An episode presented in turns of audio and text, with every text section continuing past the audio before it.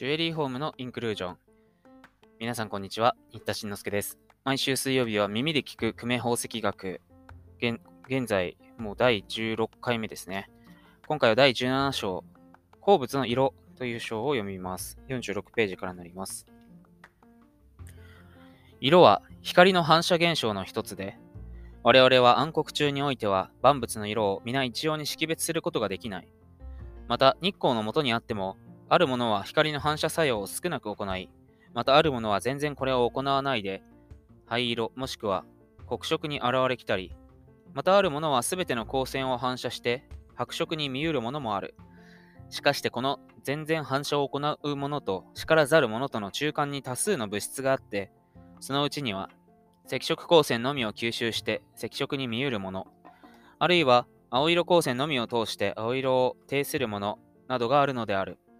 還元すれば鉱物の色は光線が鉱物に投射せられたる場合にある色光は吸収せられ、ある色光は反射せられ、またあるものは通過せられて、現に種々の色彩を表しきたるものである。鉱物の色を大別して、差の2種とする。第1、木色。鉱物そのもの固有の色で黄金、硫黄等の黄色、または銀、白金等の白色などである。第2、火色。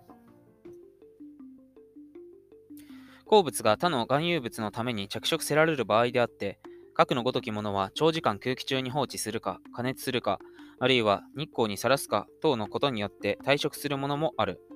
この種の着色物は、往々有機物からなっている場合が多い。例えば紫水晶の紫色、煙水晶の有色、ホタル石の紫色などである。また、砂金、砂金石の先々たるは、赤鉄鋼の再編を含有するによるものである。これらを称して過色という。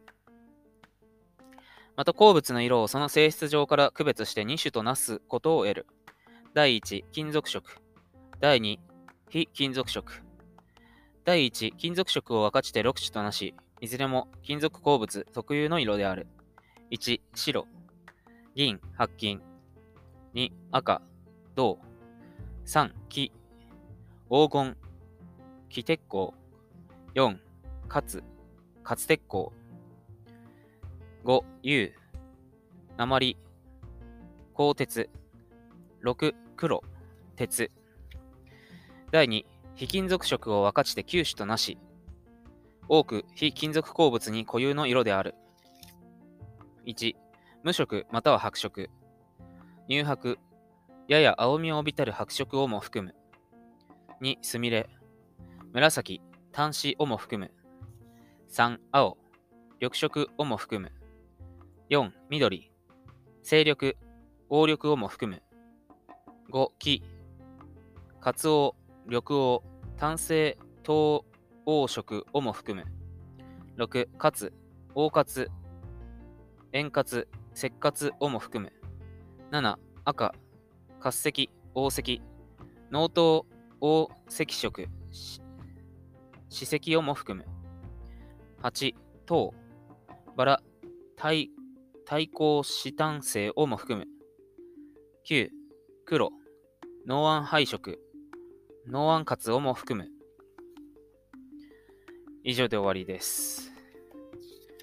まあ、鉱物の色について、普通、現代の鉱物学というか宝石学だと、なんか自色多色とか言いそうですけど、この久米宝石学では、木色、目に色って書いて木色。まあ、これがなんか自色っぽいですけどね。うん。ただこ、もう一つの過色っていうのが、必ずしもなんか多色と同義なのかが、ちょっとわからないので、えー、鹿山明大辞典例によって聞いてみましょうかね。載ってるんだろうか？過色とか。えー、